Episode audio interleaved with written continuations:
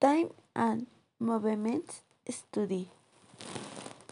The antecedent of this was in France in the 18th century with studies carried out by Perronet on the manufacture of pins.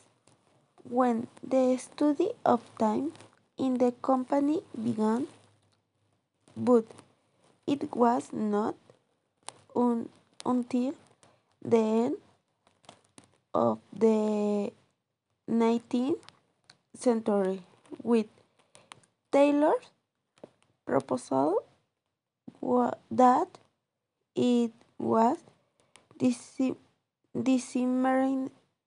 disseminated and now this technique.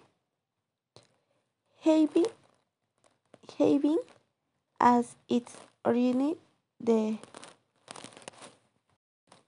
the engineer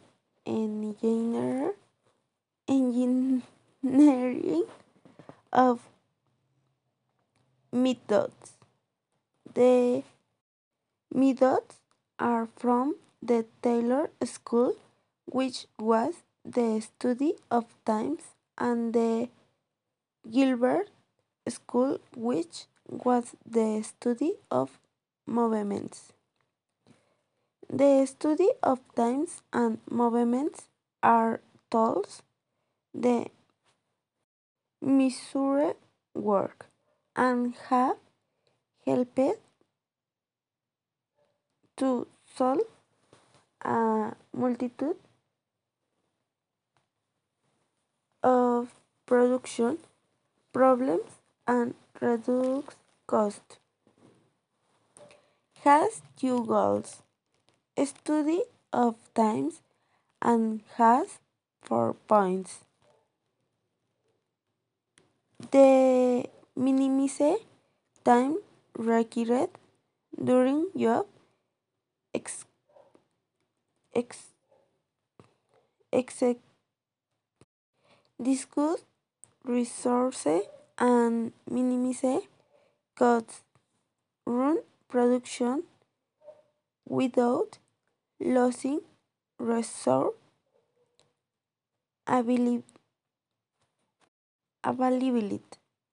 Provide a product that is reliable and of high quality.